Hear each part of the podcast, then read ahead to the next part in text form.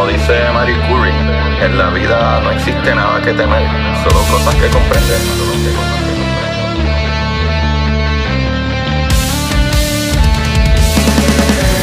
Recuerden correr y buscar la manera de aprender que más le divierta.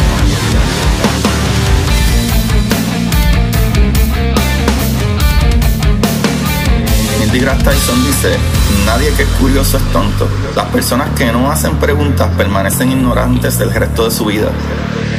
Y para ustedes, esto es curiosidad científica.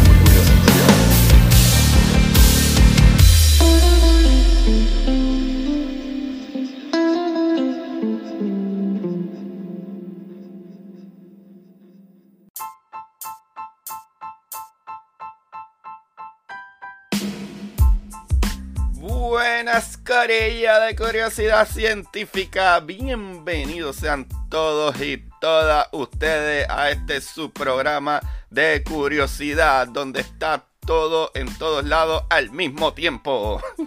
y esa traducción quedó mejor que la de Guapa TV y los deportes sangrientos de Jean-Claude Van Damme. Aquí le habla su host Agustín Valenzuela, como siempre trayéndole la maravilla del universo y charreando como nunca antes. Eh, Corillo, espero que se encuentren bien, yo estoy muy bien. Eh, el día de hoy decidí hablar de un tema que está súper cool porque vi la película de Everything Everywhere All at Once. Y es básicamente una, ¿verdad? La película tiene que ver con multiversos. Y dije, pues, ¿por qué no, chavales? ¿Por qué no? Porque somos así intrépidos y decidimos hablar de esto. Corillo, recuerden buscarme en las redes sociales como Curiosidad Científica Podcast. En Instagram, Curiosidad Científica en Twitter. Y vean las cosas maravillosas, lindas y bellas. ¡Ay, Corillo! Vayan a ¿Qué es la que hay? Vayan al podcast de ¿Qué es la que hay? con Luis Herrero. Eh, del jueves pasado eh, estuve en un programa con ellos en la radio, un programa dedicado completamente a la ciencia ahí en, eh, en Radio Isla 1320, pero la grabación la pueden escuchar en ¿Qué es la que hay? de Luis Herrero. Con Luis Herrero en, en podcast, en podcast, la pueden capiar ahí, está bien chévere. También Sigan viendo, ¿verdad? Los episodios de Enseñándole un Morón con mi pan Oscar Navarro, que salen todos los jueves. El episodio del jueves pasado salió, este jueves hay otro episodio, y así sucesivamente, para que aprendamos todos juntitos de la manera más maravillosa. A todos los que le dieron play por primera vez, Corillo, bienvenidos. Y todos los que siguen dando play, ustedes saben que los amo y los quiero un montón. Ah, besito ahí. Fueron dos besitos. Así que tienen uno de más. Semana que viene no hay beso. Corillo vamos a hablar de varias teorías independientes, ¿verdad? Que nos, eh, eh, nos invita a creer en la posibilidad de que eh, este momento haya un número gigantesco de universos muy diferentes al nuestro, pero que existan otros universos. Y de eso se trataba la película de Everything Everywhere All at Once, ¿verdad? De, de todo que sucede al mismo tiempo y whatever, no sé qué. Ya se me olvidó la traducción de Guapa Televisión. Pero yo. ¿verdad? Desde la ciencia ficción, la humanidad ha soñado con situaciones que podrían parecernos muy extrañas, pero durante nuestra historia, la ciencia nos ha, ¿verdad?, demostrado que algunas de estas teorías se han convertido en realidad, ¿verdad? ¿Qué hablamos? Cuando estamos hablando de muchas cosas, de hasta cómo funciona el universo, de la velocidad de la luz, de cómo funciona la gravedad, o cómo entendemos que funciona, estas teorías terminan siendo ciertas, ¿verdad? Eh, y hoy existe un nuevo reto, ¿verdad? En el caso de los multiuniversos, que desde la mecánica cuántica, la cosmología y las teorías de cuerda se estudia para tratar de comprobar si en verdad existen universos paralelos, corillos. Este concepto, ¿verdad? Apareció por primera vez en la mecánica cuántica, ¿verdad? Una disciplina de la física encargada, ¿verdad? De estudiar el movimiento de partículas muy pequeñitas, ¿verdad? de partículas eh, atómicas, puedo decir, o verdad, es subatómica. Y como las partículas tienen sus propias reglas, que no se atan a las del mundo macro como nosotros, pues podría estar en un lugar en un momento y en el otro lugar siguiente, pues irse de ahí. como mis sueños de vida, que no sé dónde habrán quedado.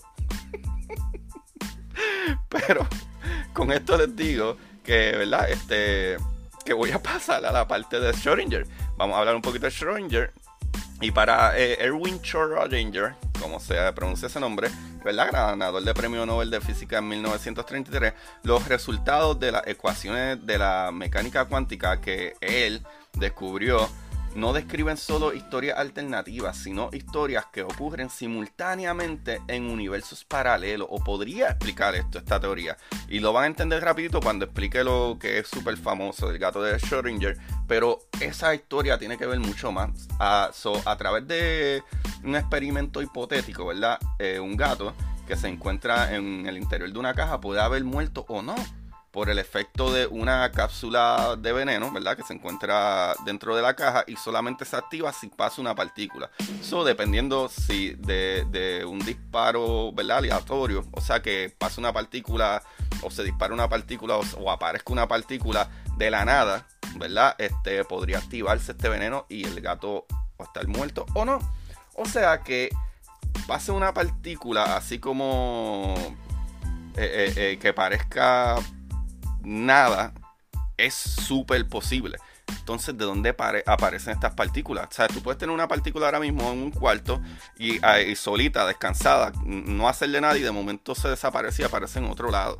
Y contra, eso, ¿verdad? E, e, esos cálculos, cuando lo hacen cálculos matemáticos, podrían indicar, ¿verdad? Que, ah, wow, a lo mejor son interacciones entre más de un universo. Así que Schrödinger concibió que su experimento imaginario, donde el gato está vivo y muerto simultáneamente, tendría más sentido si en realidad hay un universo con un gato vivo y otro con el gato muerto. ya van a ver a lo último del capítulo que voy a hablar un poquito de eso. Corillo, cuánticamente todas las posibilidades permitidas por las leyes de la física corresponden a los distintos universos que componen el multiuniverso, el multiverso. Y el número de universos no tiene límite, corillo. Podrían haber infinitos universos. O no tendría, ¿verdad? Por qué tener límite del tamaño del universo o, lo que sea, es el punto al que quiero llegar. Ya que no hay nada que rompa ninguna regla o ley de nuestro universo o cómo funciona. ¿verdad? O cómo funcionarían otros universos, que incluso pudieran tener otras leyes, a lo mejor la gravedad es más fuerte o más débil o lo que sea. esto está brutal, hermano. Ya estamos volando cabeza y esto está empezando. Corillo. Para añadir, eh, ¿verdad? A que la física, ¿verdad? Permite esto, podemos ir a la cosmología. Sí, señor. La cosmología también permite la existencia del multiverso. Si el cosmos es muy grande, en la época donde inició el Big Bang, distintas regiones del cosmos muy lejanas y desconectadas una de otra podría haber empezado a expandirse a distintos ritmos. ¿Verdad? Conteniendo distintas sustancias y conduciendo a, ¿verdad? a muchas regiones independientes, de las cuales una de ellas, ¿verdad? Es nuestro universo y otras son otros universos distintos. a la verdad que somos bien pequeños ya y tú me quieres traer más universos, Agustín. Pues no, detente muchacho, detente, que esto está fuera de control. Después que vimos esas fotos del James Webb, uy, muchacho, viendo galaxias a 13.800 eh, eh, millones de años. ¡Wow! ¡Qué chiquitos somos!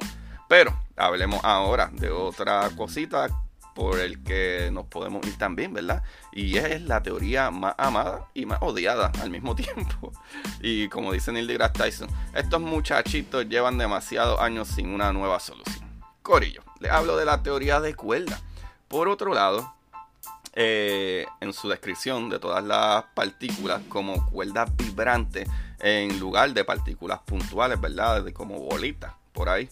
Lo cual, recuérdense también que en física cuántica los cálculos se pueden hacer cuando las partículas tanto son puntos en el espacio, ¿verdad? Bolitas que no las imaginamos como bolitas, o ondas. Y ya van a ver por qué eso es importante.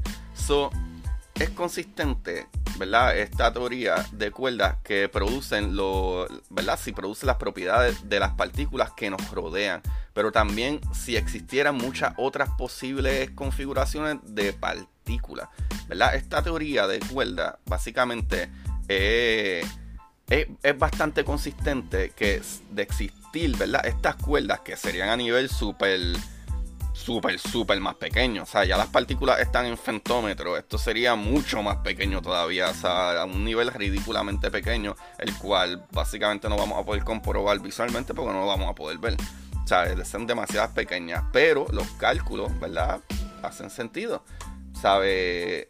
si, ¿verdad? De, de existir si existirían muchas otras posibilidades posibles configuraciones de partículas, lo que quiere decir es que la teoría de cuerdas es matemáticamente consistente con la idea de universos con distintos contenidos e incluso diferentes leyes físicas. Algunos piensan que todos estos universos forman ¿verdad? parte del multiverso. O sea que de una manera u otra, a lo mejor estas cuerdas conectarían otros universos. Tanto la mecánica cuántica como la cosmología han sido ¿verdad? comprobadas de muchas formas, aunque aún incluyan varias preguntas abiertas, mientras que la teoría de cuerdas aún permanece en el territorio de las especulaciones. O sea, esto quedó en nada. Mentira. Pero, ¿verdad? Sí está medio en la nada ahora mismo. Corillo, por si acaso. ¿verdad? La teoría de cuerdas solo funciona si existieran unas 11 dimensiones o más, o 21, es algo ridículo. Eh, eh, pero de ser cierto esto, lo cual también no funciona perfectamente, pero de ser cierto esto, eh, contestaría, en verdad, sería la, la, ley de física, ¿verdad? más unida, ¿verdad? Más, más unificada sería la palabra, ¿sabe? Porque eso es lo que quieren los físicos, ¿verdad? Los científicos. Es crear esa unión de cómo funciona el universo, ¿verdad? Con una simple explicación. No que mil leyes para explicarlo. Pero, sin embargo, el hecho de que tres teorías independientes, ¿verdad? Que ya les dije, tanto la, cuántica con Schrödinger, la de la cosmología y la de cuerda, dos de ellas, ¿verdad? Que se pueden comprobar, ¿verdad? Predicen o ¿verdad? la existencia de un multiverso nos invita a creer que es posible que en este momento haya un número gigantesco de universos muy diferentes al nuestro, ¿verdad? Con los que quizás nunca, ¿verdad? No podremos comunicar, que es una pena, pero pues. Ay, chavales, esto no acaba aquí, porque no puedo hablar de Everything Everywhere All at Once sin hablar de mi pana Hugh Everett, chavales. Sí, muchachito una ¿verdad? de las versiones científicas más curiosas que ocurren eh, eh, o recurren a los universos paralelos es la interpretación de los universos múltiples o interpretación de los mundos múltiples, ¿verdad? Many Words Interpretation de Hugh Everett. Eh, dicha teoría aparece dentro de la mecánica cuántica como una posible solución al problema de la medida en mecánica cuántica. Everett describió su interpretación más bien como una eh, metateoría. Desde un punto de vista lógico, la construcción de Everett evade muchos de los problemas asociados a otras interpretaciones más convencionales de la mecánica cuántica. Y recientemente, sin embargo, se ha propuesto que un ¿verdad? universos adyacentes al nuestro podrían dejar una huella observable de la radiación de fondo de microondas, lo cual abriría, Corillo, la posibilidad de. Esto está brutal. Esto abriría la posibilidad de, eh, probar, eh, ¿verdad? Experimentalmente esta teoría, Corillo. Esto está loquísimo. Que se pudiera probar que lo que vemos no es todo lo que existe. ¡Ay, Santa Papá Nicolau! Estaría brutal poder decir la ciencia cierta. Ah, mira, tenemos pruebas que son bastante fuertes de que hay otros universos. Wow, wow, wow, wow. Estaríamos volando cabezas ya. Bueno, ya lo estoy pensando, estoy volando en canto. Pero, Corillo, el problema principal con lo que he leído de la teoría de Everett, de los muchos mundos, es que también se crean nuevos mundos cada vez que tomas una decisión en este, ¿verdad? En este universo que vive. O, si no me equivoco, esta teoría también se interpreta como que todo lo que puede pasar, pasa o pasó. Ejemplo, eh, como una partícula es tanto un punto en el espacio como una onda, que fue lo que les dije al principio del capítulo, pues se dispersa a todos lados. Lo que dice que la decisión de dejarte el bigote en este universo ¿verdad? Se dispersó en otro Agustín que se lo afeitó o nunca le creció. Pero, como quiera, qué tan cierto sea esto y si cambia lo que sabemos de ciencia, pues usted juzgue si cree en el Dios de los múltiples universos con un mejor cristiano eh, que existe en ese otro universo. Qué porquería de chiste. Corillo. Muchas de estas teorías salen ¿verdad? Por lo que conocemos ahora, física cuántica, y si bien, ¿verdad? La mecánica cuántica ha sido la teoría física más precisa hasta el momento, ¿verdad? Permitiendo hacer cálculos teóricos relacionados con procesos naturales que dan a 20 decimales correctos y ha proporcionado una gran cantidad de aplicaciones prácticas como centrales nucleares, relojes de altísima precisión, computadoras, baterías nucleares y verdad y sin contar todas las demás cosas malas que también esto nos ha traído como ¿verdad? conocer el núcleo atómico que pues han hecho bombas y eso que es triste. Pero Corillo, existen ciertos puntos difíciles en la interpretación de algunos de sus resultados y fundamentos que nos dicen también que no necesariamente estamos correctos en esto. Y como dijo el gran eh, ganador del premio Nobel también, eh, Richard Feynman, esto es un quote de él que dice, ¿verdad? O dijo bromeando, pero para mí es muy, muy cierto, eh, esto es lo que él dijo. Creo que nadie entiende verdaderamente la mecánica cuántica. Y, en mis palabras, no sabemos ni un pito. Ahí lo tienen, Corillo. Ah, everything, everywhere, all at once. Ahí está. Ahora mismo tú que me estás escuchando en ese otro universo. Eh, Agustín, ponte a trabajar para que salga otro capítulo el lunes que viene y yo poder descansar una semana, papá. Eh, para aquellos que pensaron que el capítulo no iba a salir, papá, yo no fallo, yo no fallo. Está saliendo un poquito tarde porque lo. ¿Verdad? Este tenía un tema y empecé a grabar ese tema y no lo terminé. Y ese tema lo decidí tomar para un invitado porque es muy, muy interesante ese tema. Eh, les puedo decir, porque lo tengo aquí apuntadito, el tema. Eh, y tiene que ver básicamente con cuando se muere la galaxia. Así que ahí tienen un medio spoiler para el próximo capítulo que voy a grabar cuando grabe con alguien. Y es si las galaxias se mueren. Es porque hay muchas cositas para llegar a ese punto. Eh, pero ustedes ya se pueden ir googleando a ver si las galaxias mueren o no. Eh, y pues me escucharán después. ¡Corillo!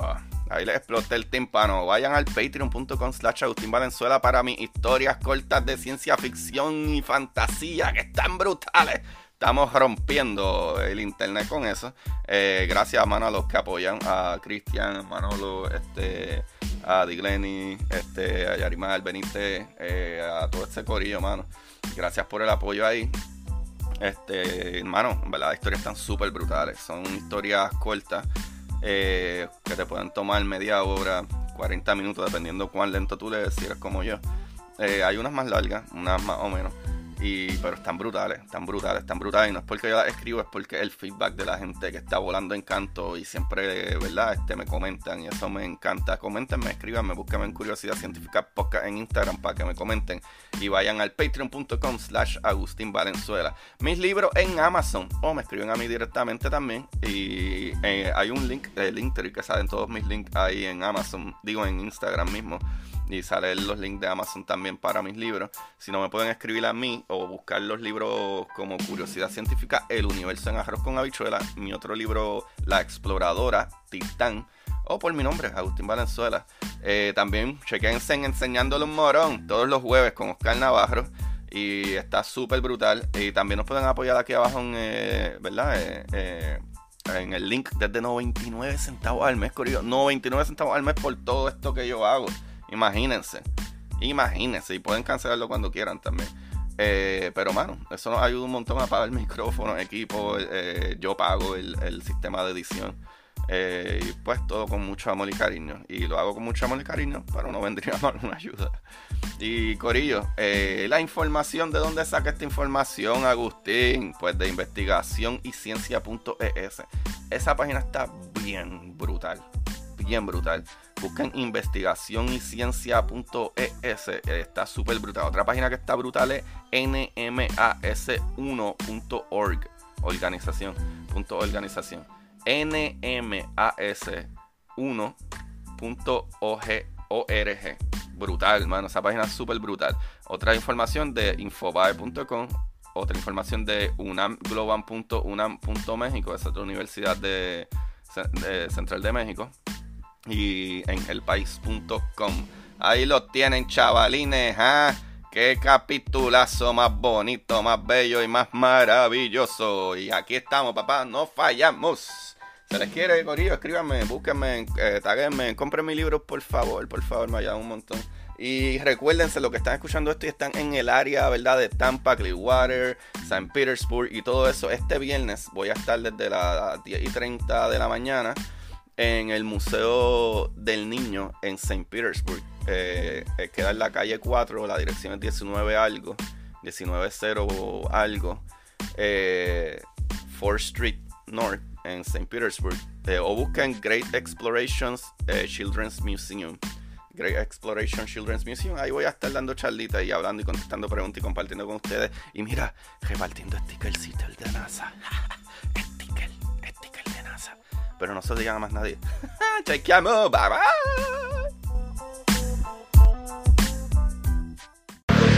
Y para ustedes, esto es curiosidad científica.